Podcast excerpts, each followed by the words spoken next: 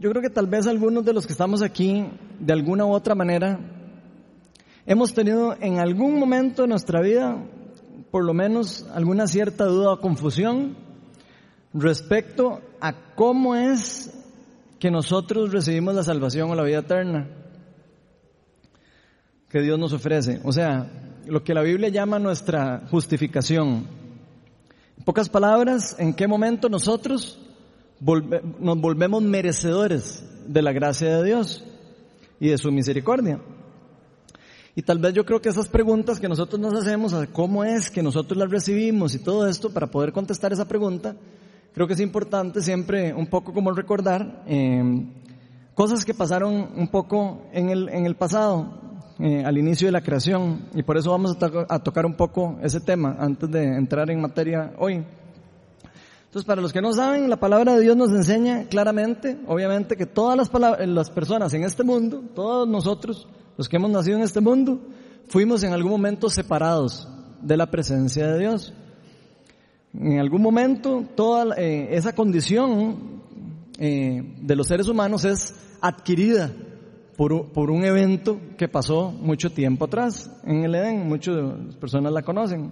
La mayoría de las personas que son cristianas la conocen o han escuchado la historia. En el libro de Génesis se nos enseña que la creación más importante, o sea, lo que Dios más eh, le encantó y quiso con la creación, somos nosotros los seres humanos, a quien Dios creó, a diferencia de todos los demás, a su imagen y semejanza. Y Dios tenía un plan específico con nosotros. Dios tenía un plan especial con nosotros. Y ese plan original es el siguiente, se los vamos a poner en pantalla, Génesis 1, 27 y 28. Dice así, y Dios creó al ser humano a su imagen. Lo creó a imagen de Dios. Hombre y mujer los creó. Y los bendijo con estas palabras. Sean fructíferos y multiplíquense, llenen la tierra y sométanla. Entonces, aunque no lo creamos, este, es el, este, era, este, este plan era, es y seguirá siendo el mismo plan para todos nosotros. Ese fue el propósito por el cual Dios nos creó.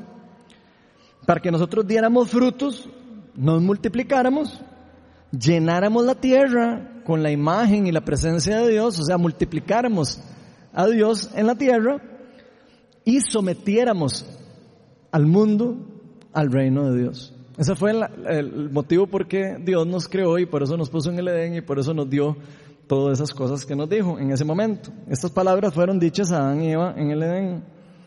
Ahora, si Dios tenía este plan tan perfecto para nosotros, ¿qué fue lo que pasó? La pregunta que obviamente que muchos conocen, otros no, di que no le creímos a Dios. Eso fue lo que pasó, no le creímos a Dios. ¿Qué es lo que no le creímos a Dios? Que, él no, que lo que Él nos había ofrecido que en lo que nos iba a dar y lo que nos estaba diciendo era bueno, era agradable y era perfecto para nosotros. Y nosotros nos dejamos engañar por las mentirillas de Satanás, quien nos hizo pensar que Dios era malo, nos metió confusión. Dice la palabra de Dios que Satanás le dice a, a Eva, ¿de verdad que Dios les dijo que no podían tomar de ningún árbol? Y obviamente Dios les había dicho que nada más de uno no podían coger, pero ya les metió ahí la cizaña. Y así es como funciona Satanás con todas las cosas que quiere robarnos de Dios. Él nos quiere robar eh, todas las promesas de Dios. Y yo creo que para nosotros es más fácil a veces creernos las mentiras de Satanás que creernos las verdades y las promesas de Dios para nuestras vidas. Eh, si ustedes sabían, eh, no sé si sabían que antes de la caída del ser humano, antes de que esto pasara, de que, que el, pecado entrara en la humanidad, dice la palabra de Dios que Dios andaba y recorría el Edén cerca de Adán y Eva. No sé si sabían. Pero el libro de Génesis dice que nosotros estábamos en una relación perfecta con Dios. Dios caminaba a la par de de Adán y Eva. Ellos tenían una relación perfecta completamente restablecida vertical con Dios y horizontal entre ellos. Todo estaba perfecto, no había nada que los dividiera a ellos. Ellos podían hablar en forma directa con Dios. ¿Ven lo que dice en Génesis 3.8? Dice, cuando el día comenzó a refrescar, el hombre y la mujer oyeron que Dios el Señor andaba recorriendo el jardín. Entonces Dios andaba ahí recorriendo el jardín con ellos. Entonces esa era la relación que Dios quería para nosotros. Ese fue la, verdad, el verdadero propósito para que Dios nos creó, para estar en relación con Él, no para estar separados de Él. Esto quiere decir que nosotros disfrutamos de una compañía perfecta con Dios y una presencia de Dios constante. Podíamos hablar con Él, podíamos eh, eh, caminar con Él, podíamos preguntarle cosas, podíamos prácticamente estar todo el tiempo con Él. No había nada que separara al ser humano de Dios, quien es perfectamente santo, perfectamente justo y perfecto. Pero Dios, que Dios sea justo y perfecto no quiere decir que Dios haya querido ser, sea o vaya a ser un Dios tipo emperador. Uno podría pensar que Dios es como un creador tipo emperador. En vez de un Dios emperador, la Biblia nos enseña que nuestro Dios es más parecido a un rey. Por eso habla mucho del reino de Dios y el reinado de Dios y pone muchos ejemplos de que Dios lo que tiene es un reinado. Y eso son cosas muy diferentes. Si Dios fuera un tipo emperador, tal vez hubiera creado al hombre sin voluntad y sin la capacidad de hacer lo bueno y lo malo y nos hubiera obligado a hacer su voluntad. ¿Cierto o no? Dios Todopoderoso hubiera podido hacernos buenos y nos hubiera podido hacer de que no pudiéramos nunca escoger entre lo bueno y lo malo.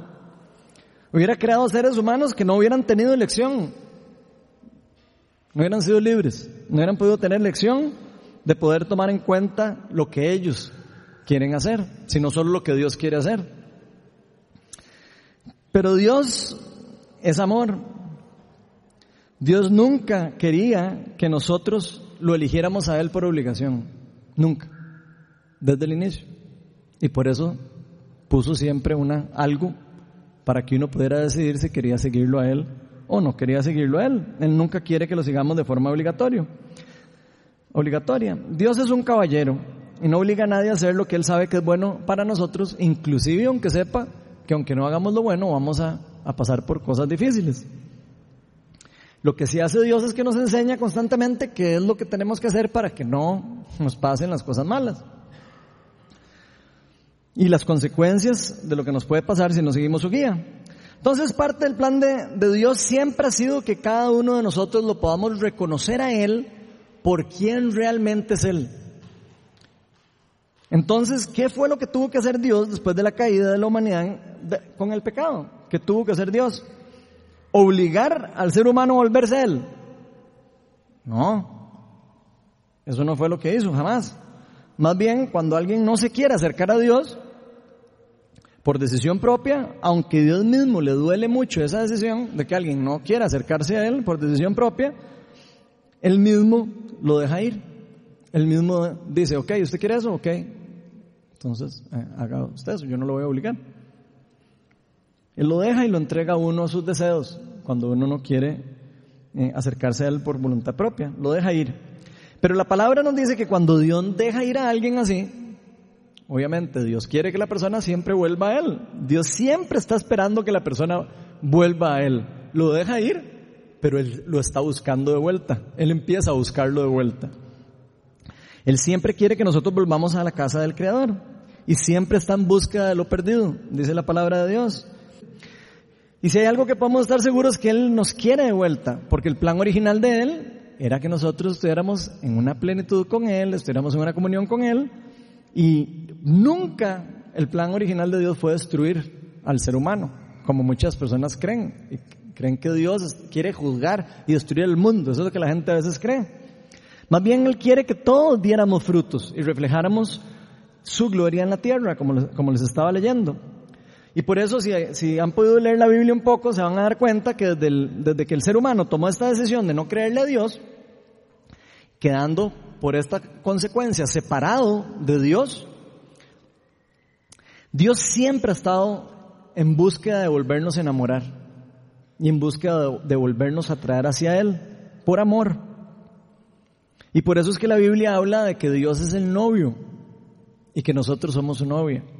Si han leído, se van a dar cuenta que eh, en la Biblia siempre se habla de que Dios es el novio, es el que anda, es el que la pulsea para traer a la, para invitar a cenar a la persona. Dios anda detrás de nosotros constantemente. Dios siempre ha estado en búsqueda de conquistarnos a cada uno de nosotros por amor. Y eso es muy importante. Todo el plan de salvación, de hecho, se resume en una historia de gracia, justicia y amor verdadero. De eso se trata el resumen del plan de salvación de Dios.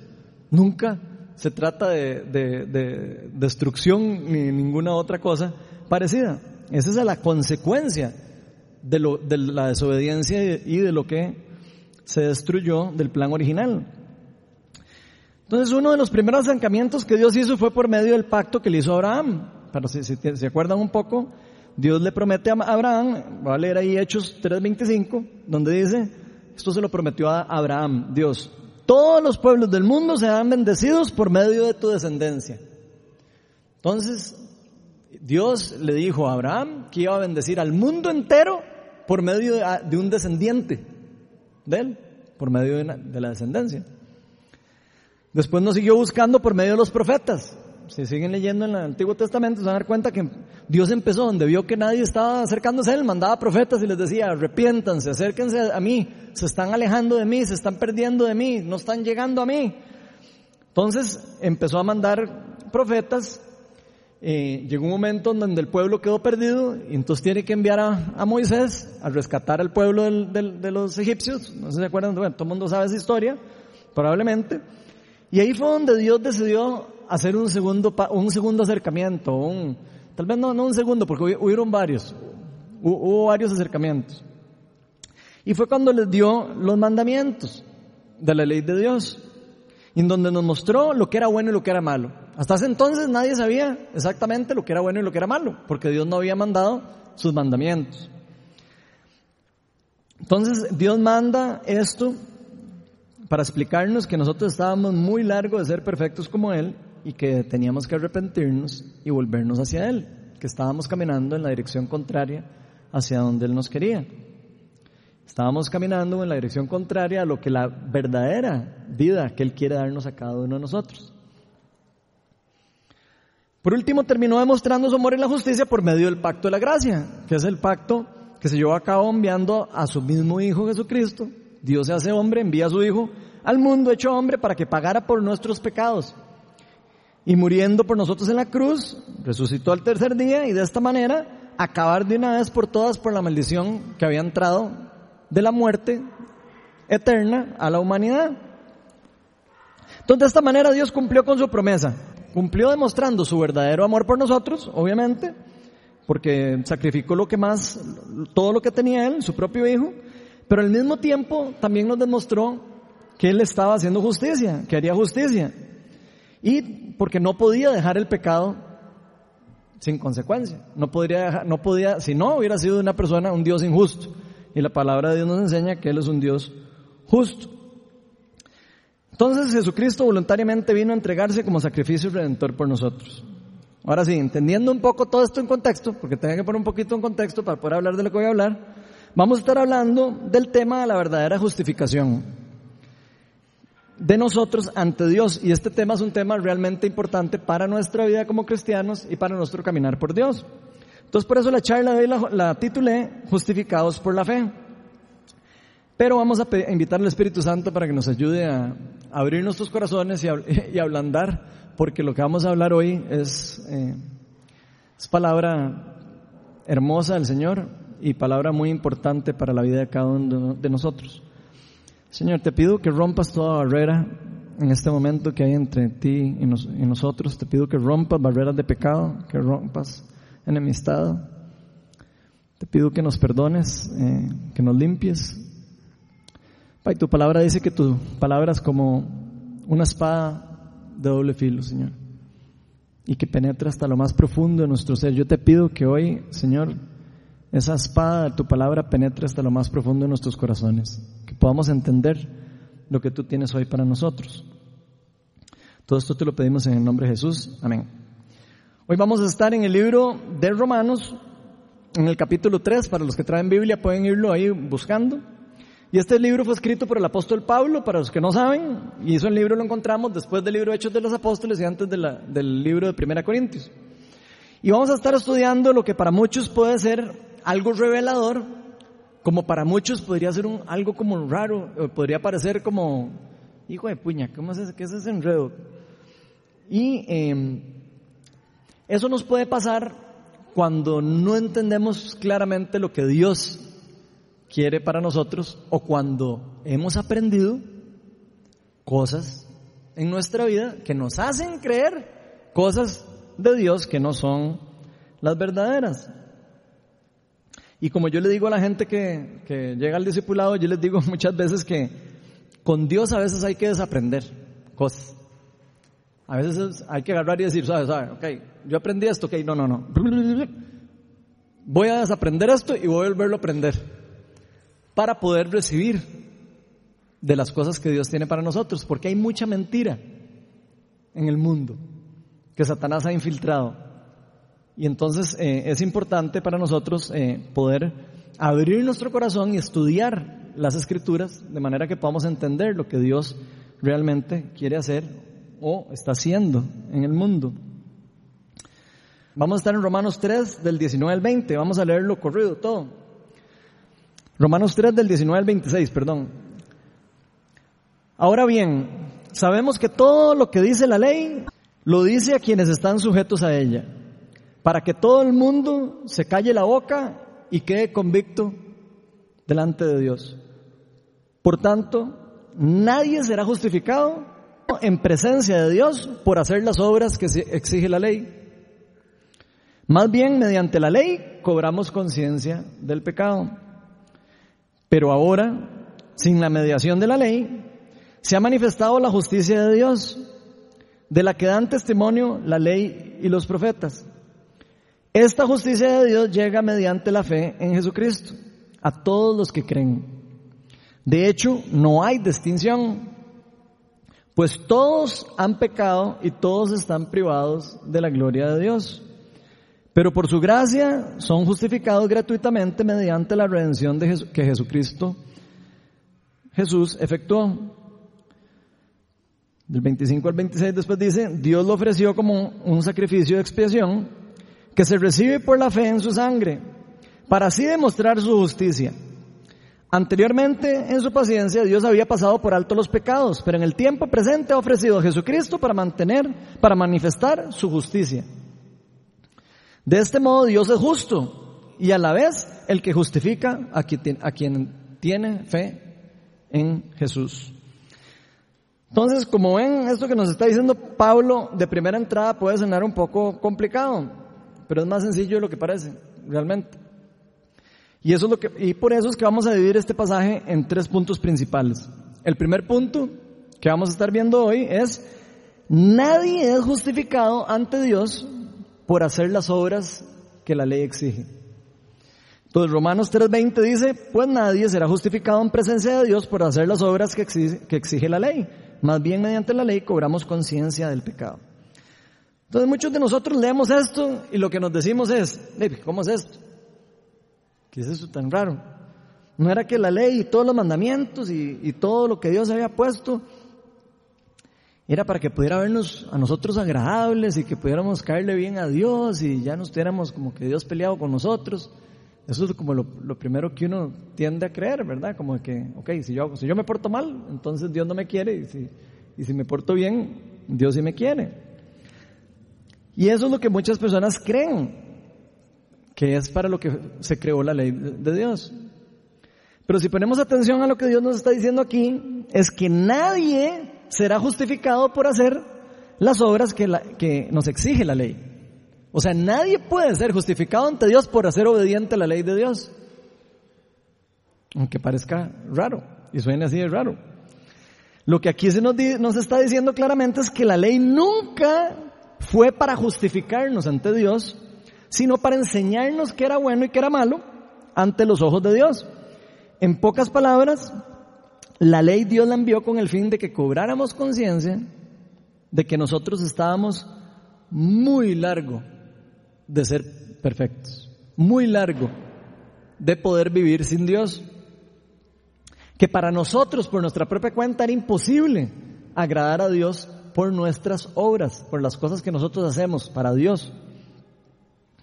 Sinceramente, quiero hacer una pregunta. ¿Cuántos aquí hemos creído que podemos ganarnos el amor de Dios por las buenas obras que podemos hacer? ¿O que hemos, o, alguna vez que nos hemos sentido condenados por hacer algo malo o algo bueno? Todos, ¿verdad? Yo creo que la mayoría de todos, todos aquí. Y yo quiero contarles que yo por mucho tiempo en mi vida, en mi vida fui casi ateo. La mayoría que me conoce ya, ya han oído el cuento, un poco. Era un disque creyente no practicante, por no ponerle nombre. Pero de alguna manera tenía algo de educación en el cristianismo. Yo algo, sabía, algo había escuchado. Una semillita estaba ahí sembrada. Siempre creí que Dios, eh, siempre creí el Dios que me enseñaron. Y el Dios que me enseñaron era un Dios castigador para mí. Un Dios que cada vez que pecamos, yo sentía que era que me iba a aplastar como con una mano gigante, que me iba a estripar como si fuera una hormiga. Esa era la idea de Dios que yo tenía. O que nos iba de repente con un trueno, pues, ya hasta aquí llegó este pecador malvado. Así veía yo, así entendía yo de Dios en lo poco que, que sabía. Y que si yo no hacía todo perfecto, yo no era digno de Dios. No era digno para estar ni siquiera en comunión con Dios. Y que si no seguía todo a pie de la letra me iba el infierno. Imagínense. Podía ni dormir seguro, pensando en eso. Y por supuesto que yo estaba muy equivocado. Era mucha ignorancia lo que había en, mi, en mi mente. Me sentía condenado por Dios por mi imperfección.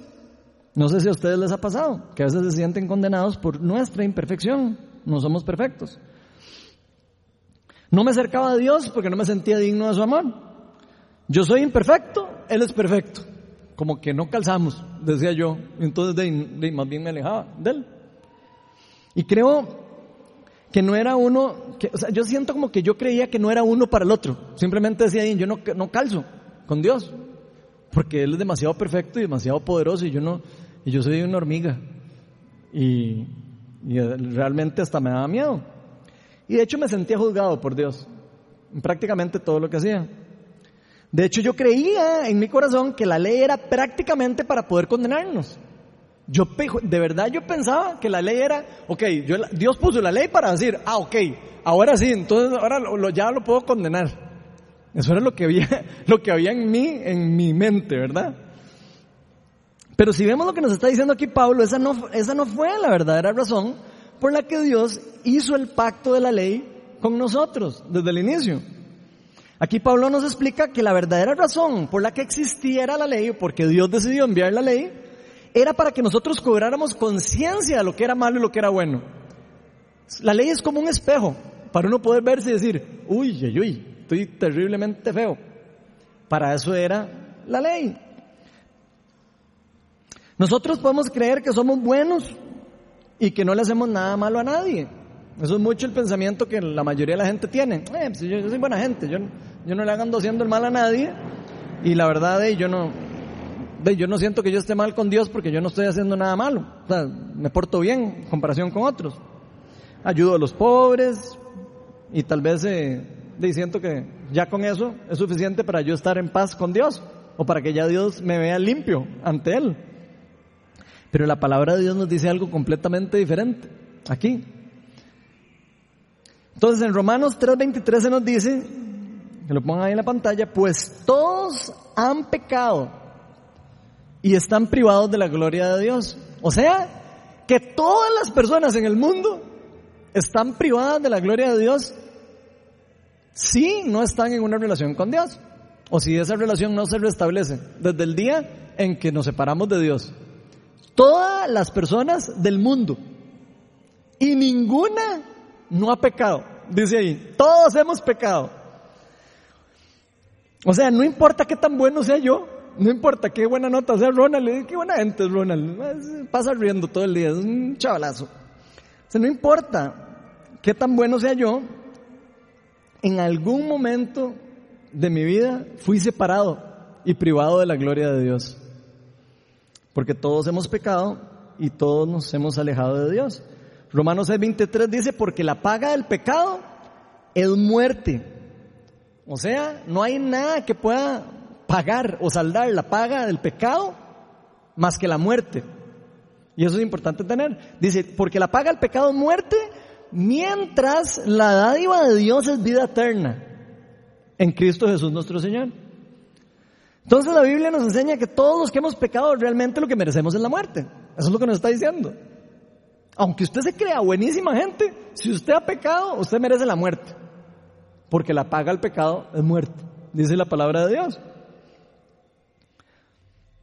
A menos de que Dios interceda por nosotros, como lo dice ese versículo, mientras que la dádiva de Dios es vida eterna en Cristo Jesús. Entonces, a menos de que Dios intervenga por nosotros, por gracia, y por sus dádivas, que son regalos gratuitos, es lo que significa una dádiva, pero no sabían, un regalo gratuito, algo que alguien nos regala sin merecerlo. Y por eso este versículo nos dice que mientras la dádiva de Dios es vida eterna en Jesucristo. Porque aunque la paga el pecado es muerte, Dios por su amor y su misericordia que tiene por nosotros, Él hizo una solución para rescatarnos, porque Dios no iba a permitir que su creación se la robaran. Se la trataron de robar, Satanás, pero Dios quiere recuperarla de vuelta. Pero tiene que recuperarla de vuelta con amor.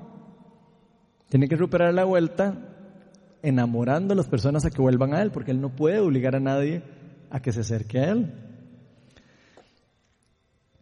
Entonces, Dios por su misericordia tiene una solución para nosotros, pero esta solución no depende en nada de qué tan buenos seamos o qué tan toremos, qué tanto vengamos aquí a cantar, qué tanto vayamos a la iglesia, no depende de nuestras obras. Y esto es algo revelador e importante para nosotros. No depende de cuánto yo me esfuerzo por caerle bien a Dios o por caerle bien a todo el mundo. No depende de eso. De hecho, sin la ayuda o la mediación de Dios, nosotros no podemos acercarnos a Dios. La misma palabra de Dios nos enseña eso. Pero entonces, uno diría, entonces no tengo que hacer obras buenas, no tengo que hacer obras buenas para que Dios me acepte. De verdad, no tengo que hacer nada para que Dios me acepte. ¿Y qué, cuál creen que es la respuesta? No, no, no tenemos que hacer nada para que Dios nos acepte. Eso es exactamente lo que nos está diciendo la palabra de Dios. Y yo no sé a ustedes, pero a mí desde pequeño siempre me han enseñado que tengo que portarme bien de, para que me quieran. Es como la parte normal del mundo.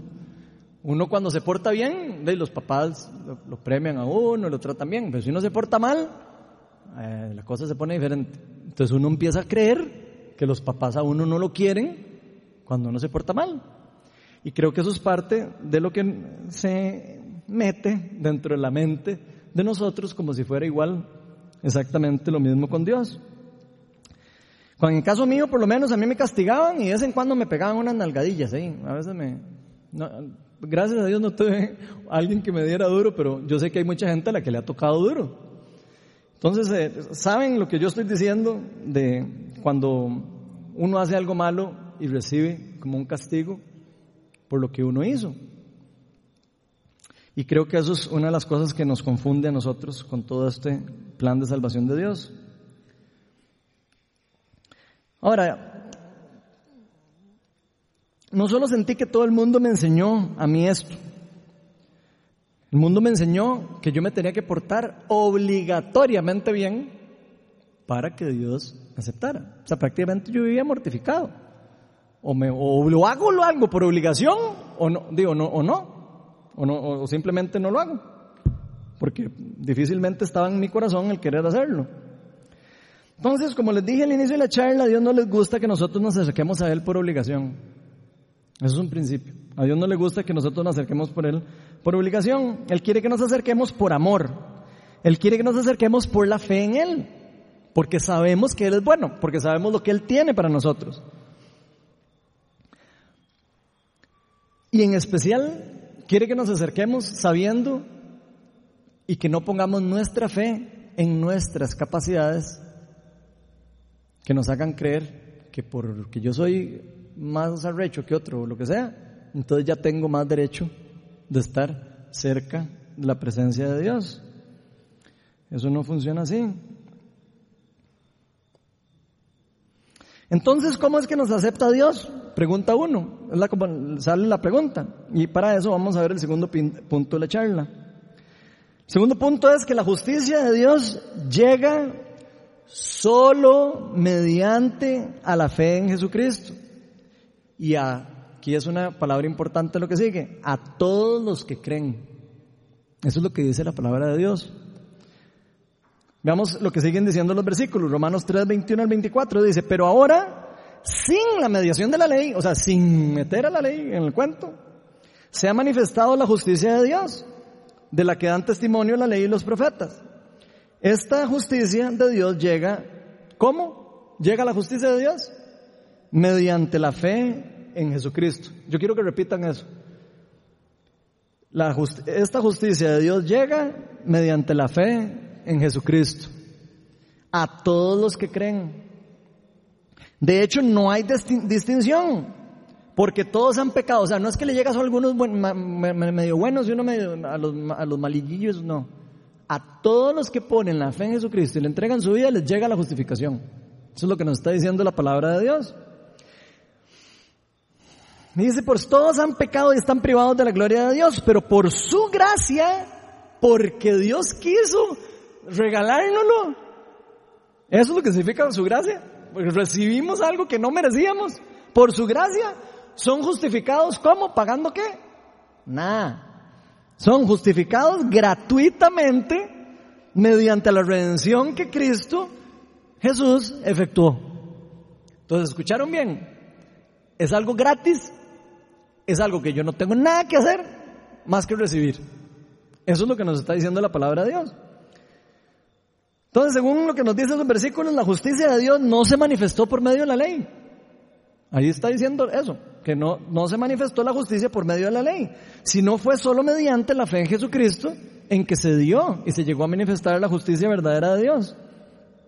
Antes de Cristo, la justificación, porque estamos hablando de justificación, de estar limpios delante de Dios, se daba en forma temporal y puntual. Los que han estudiado la palabra de Dios se han dado cuenta que antes hacían sacrificios, Dios les había mandado las leyes y les había dicho, ok, una vez al año tienen que sacrificar un cordero, ustedes entregan sus pecados y matan al cordero y ese cordero paga, con la muerte del cordero, paga el saldo del pecado. Eso era lo que Dios hacía antes. Y eso es lo que Dios hacía hoy, ayer y siempre y por los siglos, porque Dios nunca ha cambiado. Entonces nunca la justicia de Dios llegó por, por medio de la ley, sino por el sacrificio o la muerte de algo que pagara por el precio del pecado. En el anterior, antes de que viniera Cristo, era por los corderos o, o las cosas que sacrificaban en nombre, eh, a favor de Dios, y después de que viene Jesucristo, por medio del Cordero de Dios. Entonces, pero luego la venida de Jesús al mundo, o luego de lo que, se, lo que algunos decimos, el acercamiento del reino de Dios a la tierra, se dio el último sacrificio. Dios hizo el último sacrificio. Ya no había, ya no se va a necesitar más sacrificios. Él dijo, ok, ya, es hora de revelarles a mi, hijo y librarlos. Ya el plan de salvación de él se, termina o, o casi que se completa con la llegada de Jesucristo, el último sacrificio perfecto. El sacrificio del Cordero del Dios, que quita el pecado del mundo, como dice la palabra de Dios. Entonces este acto final de Dios, eh, que fue completamente por misericordia, pero lo estamos oyendo, es por misericordia y por gracia, o sea, ninguno de nosotros nos merecíamos eso. Eso significa que fue un regalo completamente gratuito y sin mediación nuestra. Nosotros no decimos nada. Alguien pagó por nosotros. Es como si yo hubiera pagado la deuda de alguien de aquí en el banco. Yo llegué y vaya, alguien debe plata, yo llegué y le pague la cuenta. Puf, se desapareció la deuda. Eso es exactamente lo que hizo Jesucristo en la cruz. Y es solo así, según la palabra de Dios, que es que somos justificados ante Dios mediante el pago del pecado que todos merecíamos pagar. Ese pecado de no habernos de, habernos, de no haberle creído a Dios, de no haber creído que lo que Él tenía para nosotros era bueno, y que aún a, veces nos cuesta creer que Él tiene cosas nuevas para nosotros. En pocas palabras, Jesús es nuestro redentor, como lo mencionan los versículos que estamos leyendo. Él fue quien pagó nuestra deuda y pagó por nuestra libertad. Ya la deuda fue pagada. Jesucristo cuando murió dijo, consumado está, ya está listo, ya, listo. ¿Ok? Vean lo que dice Gálatas 3, 22 al 25. Dice, la escritura declara que todo el mundo es prisionero del pecado, para que mediante la fe en Jesucristo lo prometido se les conceda a los que creen. Antes de venir esta fe, la ley los tenía presos, nos tenía presos, encerrados hasta que la fe se revelara. atención. Así que la ley vino a ser nuestro guía encargado de conducirnos a Cristo, para que fuéramos justificados por fe. Pero ahora que ha llegado la fe, ya no estamos sujetos a la guía. O sea, ya no estamos sujetos a la ley. La ley perdió todo el poder en nosotros y ya nada nos puede condenar de la ley si nosotros hemos puesto nuestra fe en Jesucristo. Ustedes pueden imaginar lo lindo que significa eso. Que todo lo que a veces nosotros sentimos que no podemos alcanzar a Dios, que no podemos hacer para Dios cosas buenas. Ya Dios no, no, está esperando nada de nosotros, más que pongamos la fe en su Hijo y creamos en que Él pagó por nosotros. Eso es lo que nos está diciendo ahí. Algunos que no me conocen bien, eh, algunos que no conocen bien a Jesús, como me pasó a mí hace tiempo atrás, como les contesté, podrían estarse preguntando, pero yo no me siento prisionero de nada. Yo no me siento eh, malo, ni me siento, no sé, eh, que necesite libertad. Alguna persona que no conoce de lo que estoy hablando puede decir eso. Yo me siento libre, yo me siento feliz. Yo soy feliz así como estoy. al menos eso era lo que yo decía cuando no conocía a Jesús. Y eso, yo lo veía como algo normal. Yo así soy feliz, yo no necesito nada, la verdad. Pero la libertad de lo que se nos está hablando aquí es una libertad espiritual. La libertad que Dios nos ofrece es la libertad de las cadenas de la muerte eterna. Es algo muy profundo, es algo que a veces nosotros es tan profundo que no queremos entrar a conocer. Y de que tengamos que vivir el resto de nuestra vida separados de la presencia de Dios.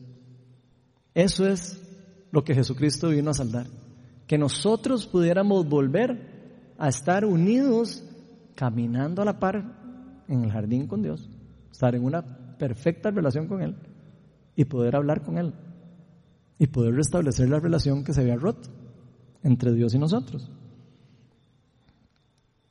Aunque nosotros no nos sintamos prisioneros del pecado, aunque nosotros no sintamos que, que necesitamos la libertad, la palabra de Dios nos está diciendo que nuestra realidad espiritual es otra, a menos de que nosotros hayamos ya entregado la vida a Jesucristo. Entonces eso podría ser lo peor que nos puede pasar a nosotros en la vida, pasar alejados de la presencia de Dios de por vida. Imagínense por qué Dios hizo lo que hizo. Y por eso Dios demuestra el amor por nosotros de esa forma. Porque Él tuvo que dar todo para poder saldar ese, ese saldo que había en contra nuestra. Lo que nos ofrece Dios es la libertad de poder, de poder volver a vivir libres y en comunión con Él. Sin prejuicios, sin cadenas, sin ataduras, sin temores, y todo esto sin que tengamos que hacer absolutamente nada por obligación, solo por gracia y amor. Eso es lo único que Él quiere. Que estemos en una relación de amor con Él. Y por eso fue que Jesús murió por nosotros y le costó su vida. Y cuando entendemos y reconocemos esto en nuestro corazón, todo cambia. Todo cambia. Todo el juicio y todo ese enredo que teníamos en la cabeza o que yo tenía en la cabeza cambia por completamente. Vean lo que dice Gálatas 2.16. Dice, sin embargo, al reconocer que nadie es justificado por las obras que demanda la ley, vean cuántas veces en la palabra de Dios nos dice esto. Vean que estoy leyendo varios libros, ¿verdad? No estamos leyendo solo uno. Y diferentes versículos. Sin embargo, al reconocer que nadie es justificado por las obras que demanda la ley, sino por la fe en Jesucristo, también nosotros hemos puesto la fe en, Cristo Jesús para ser justificados por la fe en Él y no por las obras de la ley. No por las obras de la ley, sino por la fe en Jesús. Porque es, porque de estas, ¿ven lo que dice? Nadie será justificado. Nadie va a ser justificado por ninguna buena obra de la ley. Entonces, en, lugar de querer nosotros agradar a Dios por nuestras propias obras, lo que empieza a pasar es completamente lo contrario. ¿Qué es lo que empieza a pasar? Como el resultado de haber recibido nosotros la gracia y la justificación ante Dios, lo que resulta es una fe de acción. Lo que resulta es en una respuesta de amor ante lo que Él me está dando. Como resultado de haber recibido por gracia la justificación, ante Dios nuestra fe resulta en acción, resulta en transformación, acompañada de una respuesta positiva en agradecimiento hacia Dios. Ya no es una cuestión de que, uy, qué miedo, si no hago esto, Dios me... No, es una reacción de amor de vuelta. Yo recibo la gracia de Dios y entonces tengo para dar gracia, tengo para dar amor hacia otros. Eso es lo que pasa en nosotros. Y esto es lo que nos lleva a hacer las buenas obras, a los que ya entendimos en nuestro corazón cómo funciona. Ya no es una cuestión de obligación ni de ley, es una cuestión de corazón, es una cosa que nos lleva a la acción. Y ya no, y ya no es para que Dios nos acepte, es como cambiar de canal. Ya yo no estoy haciendo esas obras buenas para que Dios me acepte, sino porque queremos servirle y estamos agradecidos con Él por lo que Él ha hecho por nosotros. Y lo que hemos recibido gratis, queremos darlo gratis de vuelta. Eso es lo que pasa con, con eso. Por eso las personas que creemos en Dios entendemos y que entendemos el gran regalo que se nos ha dado, ya no vivimos mortificados por cumplir las obras de la ley y las obras que nos exige la ley. Que de hecho no vamos a poder cumplir a la perfección nosotros por nuestra propia cuenta. Más bien vivimos para Dios por medio del poder del Espíritu Santo. Vivimos para Dios por medio del mismo poder y de la misma gracia que Él ha depositado en nosotros. Si no fuera porque Dios habita en todos los creyentes, si no es porque Dios no deposita el Espíritu Santo en todo el que ha puesto la fe en Jesucristo, ninguno de nosotros podríamos hacer las obras buenas de Dios con amor y sin obligación. Eso es lo que nos está diciendo la palabra de Dios. Porque Dios, ¿qué es lo que hace? Escribe la ley que estaba antes en tablas y en libros y en todo, la escribe en el corazón de cada uno de nosotros. La escribe y la sella por medio de su Espíritu Santo. Y ese mismo Espíritu es quien nos recuerda cuando estamos haciendo algo bueno o algo malo. Ya no necesitamos ni siquiera tener el libro a la par para saber. El mismo Espíritu nos hace saber cuando estamos haciendo algo bueno o algo malo. Y por eso los hijos de Dios ya no seguimos la ley por obligación ni motivados por el castigo de Dios. Ya el castigo de Dios no nos motiva para funcionar, sino más bien nos apegamos a la ley porque nos parece que es perfecta, porque nos parece que es buena, porque nos parece que Dios la envió para guiarnos a lo que Él sabe que es bueno y lo que es malo para nosotros. Y además lo hacemos por agradecimiento, porque entendimos que lo que Él nos da es bueno, perfecto y agradable. Cuando nosotros entendemos de verdad que todo lo que Dios nos da es bueno y agradable, ya lo podemos hacer sin obligación, porque ya no, ya no nos sentimos que estamos haciendo porque nos obligan. Entonces es muy interesante. Entonces, nos apegamos a la ley por agradecimiento de ya haber recibido la aceptación de Dios. Es diferente que como uno lo tiene en el chip de la cabeza, por medio de su gracia de su mano. Y eso es lo que nos motiva a seguirlo. Por eso llegamos, porque llegamos a entender que esos mandamientos son buenos y perfectos y que son para nuestro bien. Ya no por el miedo del juicio, como estaba diciendo, sino porque llegamos a entender que esa ley nos va a mantener a nosotros alineados, que nos va a mantener bien. Si yo en mi matrimonio camino con la ley de Dios, me va a ir bien. Si yo camino en mi matrimonio sin la ley de Dios, me voy a desviar y me va a ir mal. Lo mismo pasa si no estoy casado. Si yo vivo mi vida desapegado a la ley de Dios, no me va a ir bien. Y si me apego o trato de apegarme a la ley en obediencia, me va a ir mucho mejor. Y de esa forma, apegados a Dios, es que podemos vivir una vida plena y completa en este mundo. En pocas palabras, nuestra obediencia no se da por obligación, sino por convicción. Ya no es obligación, sino es porque ya estoy convencido completamente de que lo que estoy haciendo lo estoy haciendo bien y lo necesito hacer bien y lo quiero hacer bien.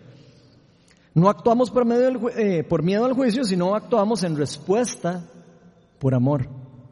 Y eso es súper importante. Eso cambia absolutamente toda la forma en cómo yo reacciono ante el Evangelio. Y muchos se preguntan, pero entonces, ¿qué es lo que ocurre dentro de nosotros cuando somos justificados? Nos hacemos perfectos.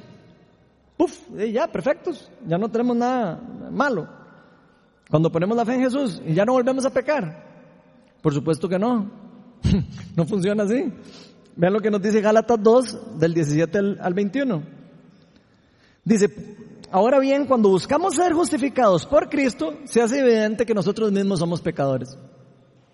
O sea, cuando nosotros ponemos fe en Jesucristo y nos damos cuenta de todo lo que Él hizo por nosotros inmediatamente decimos, wow, somos pecadores. O sea, nos damos cuenta que somos pecadores cuando buscamos ser justificados por Cristo. ¿Quiere decir esto que Cristo está al servicio del pecado? De ninguna manera. Si uno vuelve a edificar lo que antes había destruido, se hace transgresor. Yo por mi, por mi parte, mediante la ley, he muerto a la ley a fin de vivir para Dios. He sido crucificado con Cristo y ya no vivo yo, sino Cristo vive en mí. Y lo que ahora vivo en el cuerpo lo vivo por la fe en el Hijo de Dios, quien me amó y dio su vida por mí. No desecho la gracia de Dios. Si la justicia se, obtuviera mediante la ley, ¿qué dice ahí? Después, Cristo habría muerto en vano.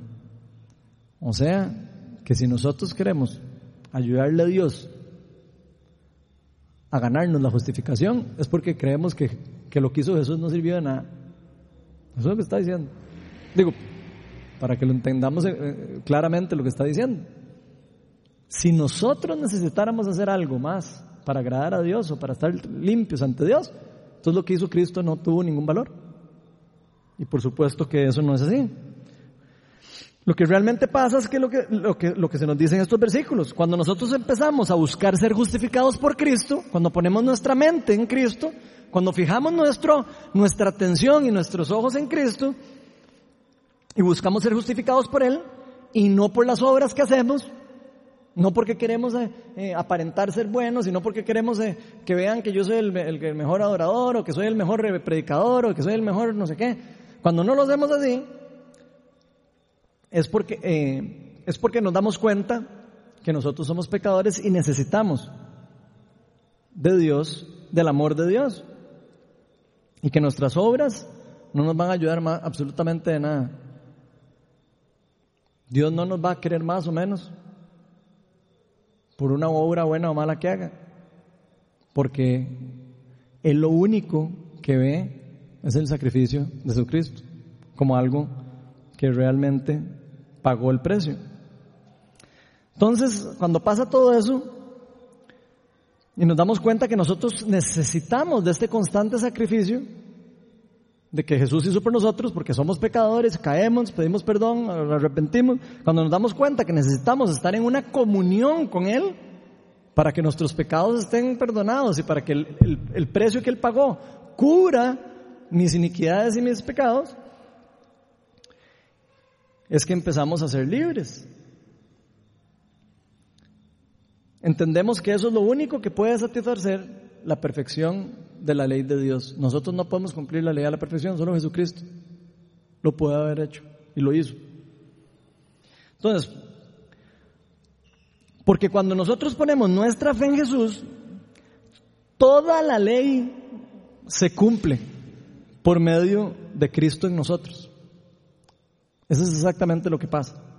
Cuando ponemos la fe en Jesús, nosotros también somos crucificados espiritualmente, como nos están diciendo ahí. Con Él en la cruz y dejamos de vivir para el pecado y dejamos de vivir para nuestros propios deseos. Hay algo en nosotros que, que muere espiritualmente. Y por eso Pablo dice en esos versículos, lo que vivo ahora en mi cuerpo, lo vivo por la fe en el Hijo de Dios, quien me amó y dio su vida por mí. No sé si pueden ver lo grandioso de lo que nos está diciendo y enseñando aquí.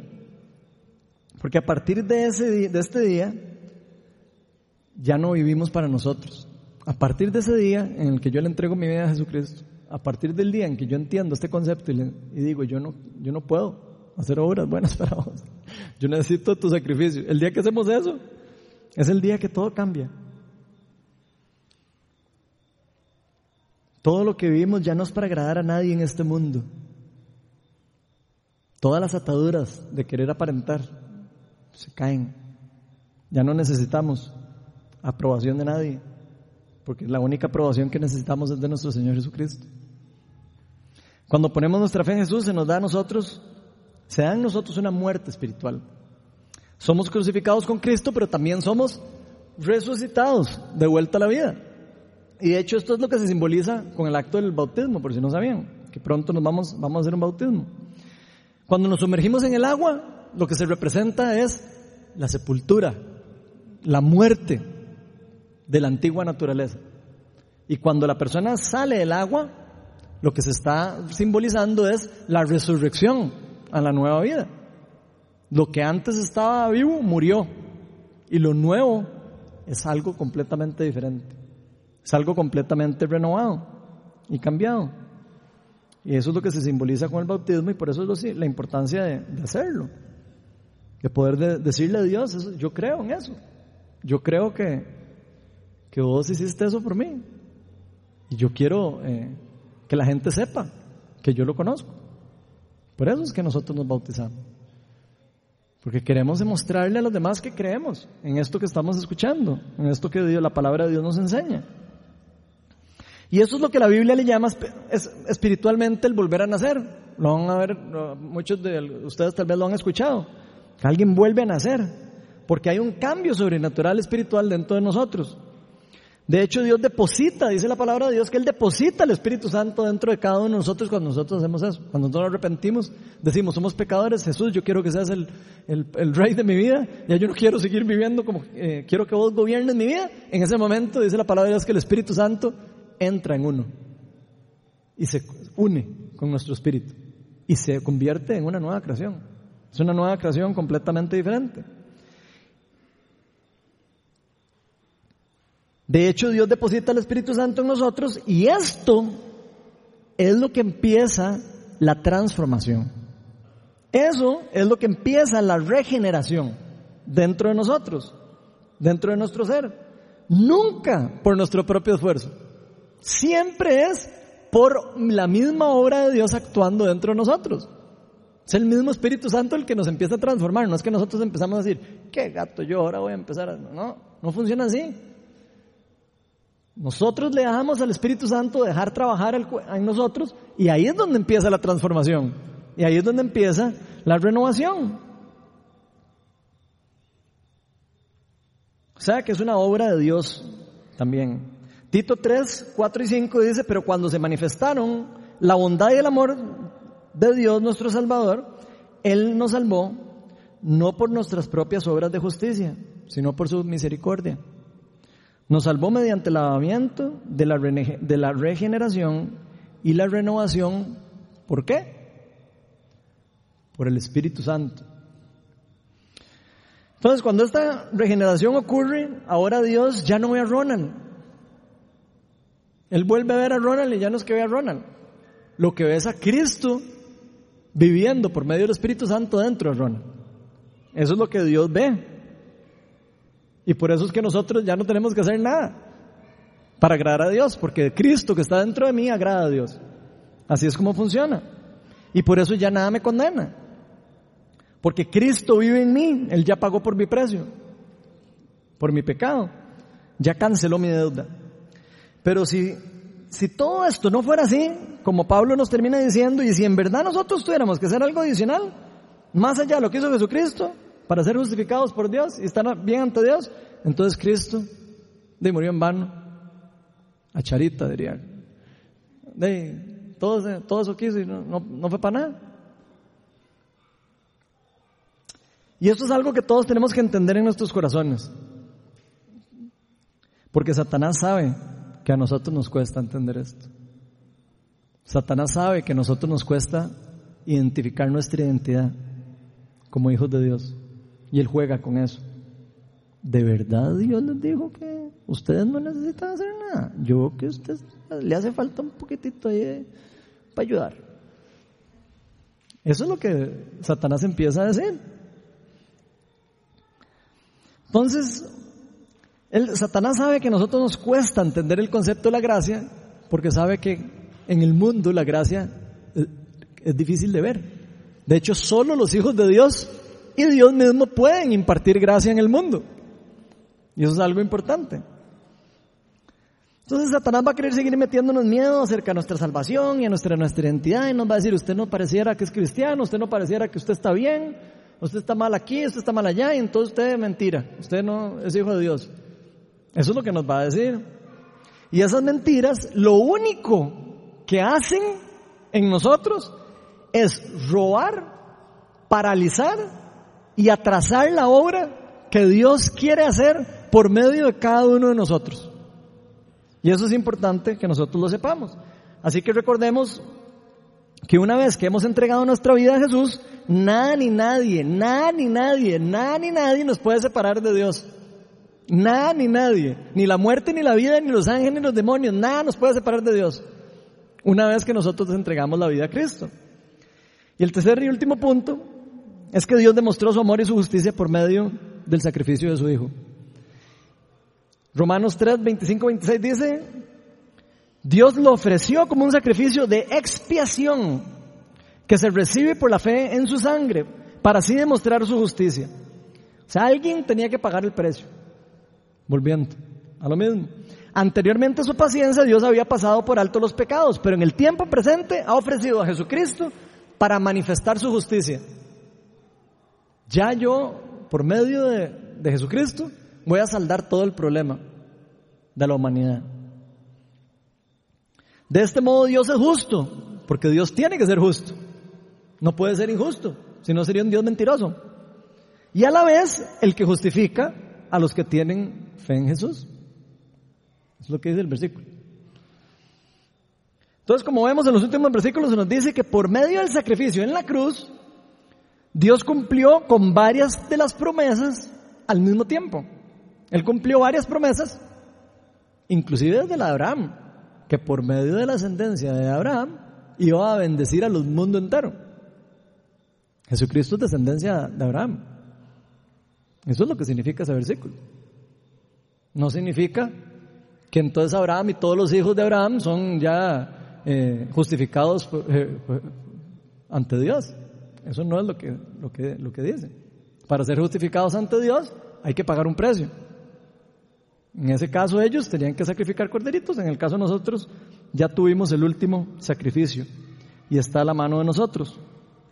Entonces, como primera promesa, como vamos viendo, Él demostró su gran amor por nosotros, dando su propia vida por nosotros, porque Él sabía que nosotros, ninguno de nosotros iba a poder arreglar ese enredo, ninguno de nosotros iba a poder agradarlo a Él. Entonces Él hace eso y con eso demuestra su amor. Como segunda promesa vino a volver a poner en camino el verdadero propósito por el cual fuimos nosotros creados originalmente. En pocas palabras, Él vino a cumplir la tarea que se nos había dado originalmente en el Edén. Eso es una de las cosas que Jesús vino a hacer también. Génesis 1.28 dice, sean fructíferos, multiplíquense, llenen la tierra y sométanla. Porque Jesús siendo 100% hombre, 100% humano y 100% Dios, cumplió con el propósito original de Dios para la creación. Y vino a volverlo a poner en el track, lo volvió a meter en el camino, para que nosotros podamos continuarlo. Él vino a enderezar lo que se había desviado del camino. Jesús es, fue y será el fiel ejemplo. O sea, acuérdense de esto. Jesús es, fue y será el fiel ejemplo de cómo hubiese sido el hombre si nunca hubiera caído en el pecado. Esa es la fiel representación. Toda su vida reflejó cuál era el plan original para la humanidad. Porque, por eso la Biblia nos dice que Jesús fue el último Adán. Él vino y, ¿qué hizo? Dio buenos frutos, se multiplicó por medio de sus discípulos Vino a llenar la tierra con la imagen y la semejanza de Dios.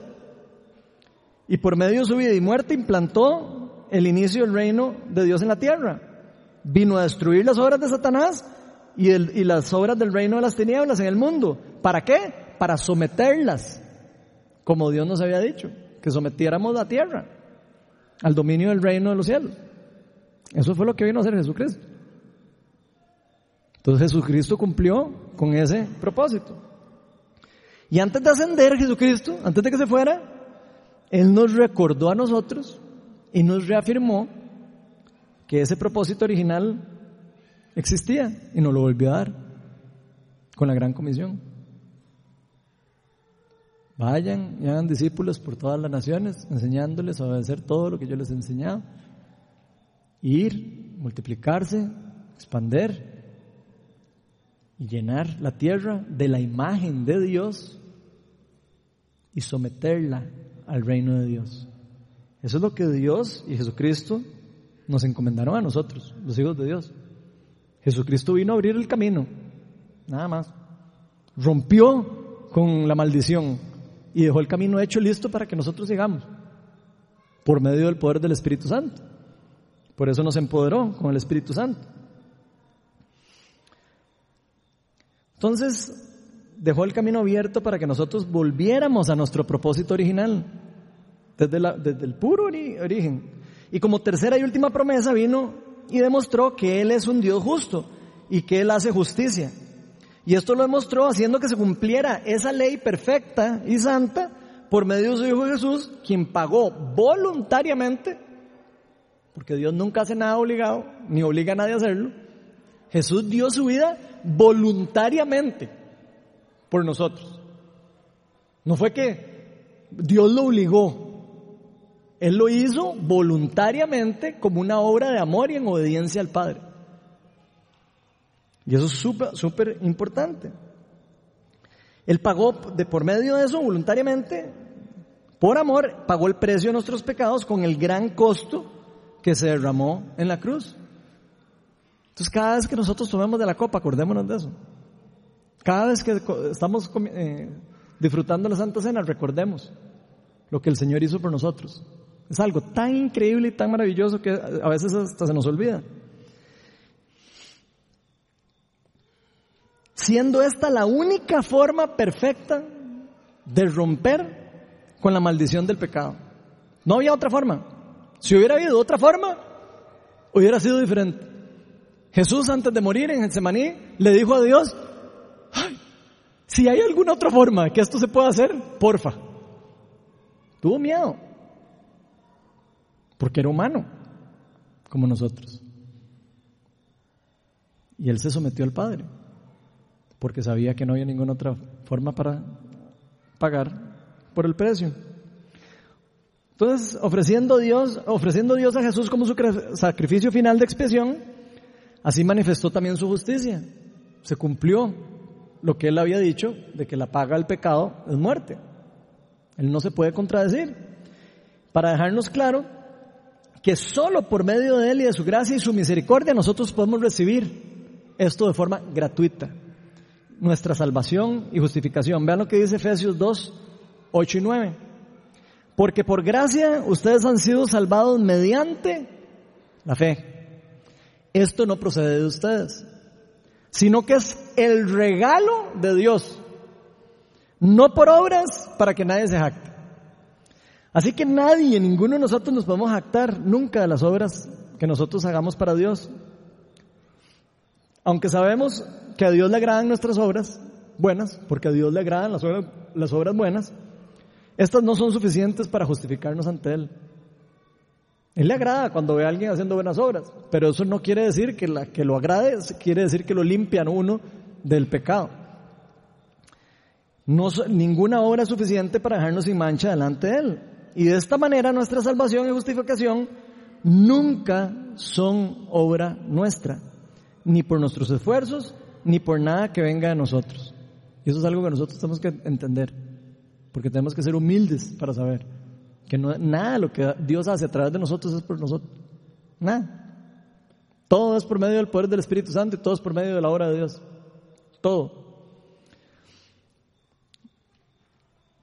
Si no será siempre solo por fe en nuestro Señor Jesucristo y por la misma obra de Dios. Así que hoy todos podemos irnos completamente libres de carga. Completamente libres de cargas que nos hayamos puesto nosotros mismos. Porque yo sé que nosotros nos ponemos cargas a nosotros mismos. Y podemos irnos tranquilos y seguros de que todos nosotros solo podemos ser realmente justificados por la fe. Vamos a ponernos todos de pie.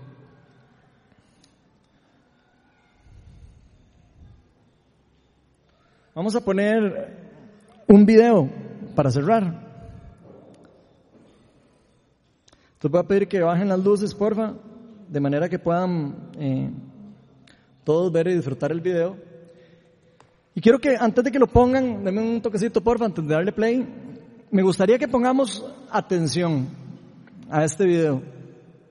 Porque nos va a ayudar a, a entender un poquito, un poquito, es un ejemplo de lo que significa realmente recibir, un regalo por gracia.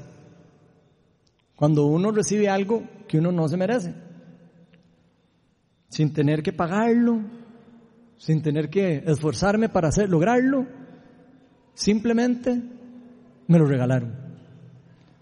Entonces quiero que pongamos atención a eso y me gustaría que pongamos atención en cómo reacciona la persona que recibe ese regalo. ¿Ok?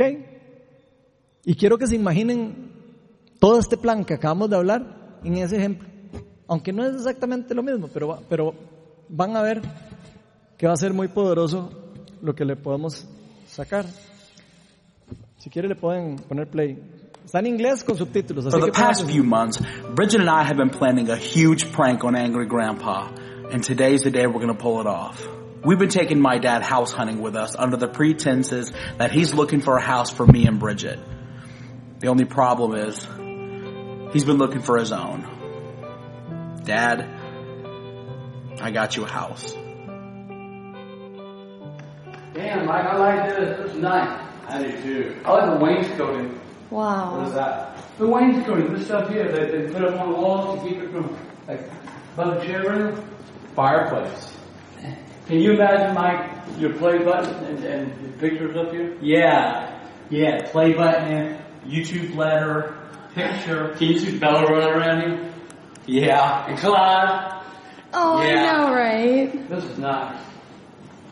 This is really a nice house. Look how big these rooms are, Mike. Look at the big dog room. Probably this one. This is a good sized room. This is a big room. There's another room. Man, you are so lucky. What are you doing here? I don't know. No, hey, put me a bed here, man. That would I can spend the night sometime. Yeah, we'll get dad a bed in here. Give me a room. In your Grandpa's room. Oh, look at this closet. Hey, they left, they, they left a bunch of painting stuff. Check the kitchen pot. Man, look at this kitchen, man. You know what you, oh man. Y'all go cooking, man. Y'all do a lot of good cooking in here. If we got it, I would want to match this to this. Oh, I would definitely do that. Oh my god, look how big it is. Oh my god, look at this bathroom, Mike. Oh man, Mike, look! Oh man, hey, you, you, you and Bridget both get in there and take a bath. Y'all be happy here. Yeah, dude. I love it. I, I like to have something like this. You know, I'd like you to have something like this too, Pop. Yeah, one day I will. Right now, you make y'all. So I've got something to confess. We're not searching for a house for us. Then what the hell are we doing here? We are searching for a house for you. Um, this is yours. Oh, so you give me a key to your house? This is your house, Pop. What? what? This is your house. No, No, dude, it's yours. no, Michael. Dad. No. It's yours. I don't deserve this, Mike. Yeah, you do. No, Mike, you can't do this. Every kid wants to Take buy their key. father a house. Take your key, man. It's your key. I, Mike, I don't deserve this. Yeah, you do. You and Bridget have your own life to live, and y'all have your own stuff to do, and I just don't deserve it. You deserve everything, Pop. You are my wife.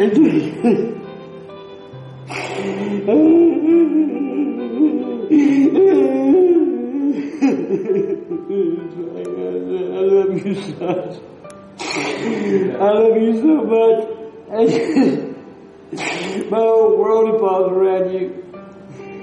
If I didn't have you in my life, if I didn't have you, I wouldn't have you. I, if I didn't have you to talk to every day, I knew we prank each other with two things, but Michael, I swear to God, I love you more than life itself.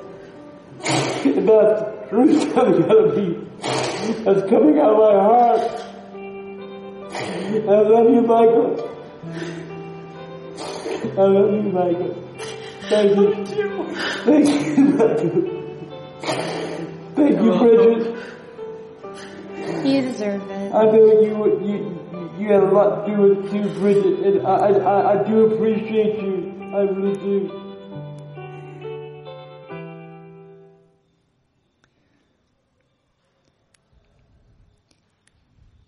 No sé si pudieron ver ustedes todas las cosas que se asemejan de ese caso con nosotros con Dios. Cuando el Señor le dicen que esa casa, le enseñan toda la casa y le dicen, vea, tiene todo lo que va a tener. Y todo emocionado y todo. Ese va a ser el cuarto. Qué chiva, voy a poder. Eso es todo lo que Dios nos está ofreciendo. Y Dios nos está dando la llave. Y nos está diciendo, tome. Aquí está su llave. No necesita pagar por la casa. Y no sé si vieron la reacción del muchacho. No, yo no me lo merezco, yo no me merezco eso. Igual nos pasa a nosotros. Yo no me merezco este regalo. Creemos que no lo merecemos.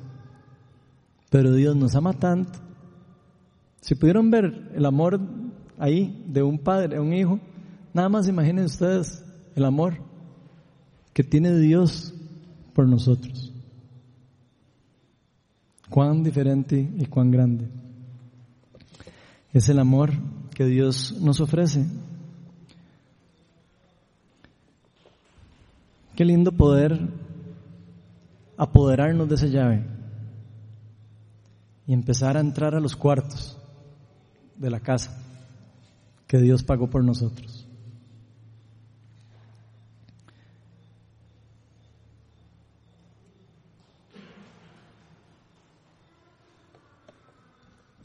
Qué lindo poder entrar con gozo, como ese señor al baño, que probablemente nunca en su vida había tenido un baño tan lindo, y poder darse una ducha, y poder disfrutar de lo que Dios tiene para cada uno de nosotros.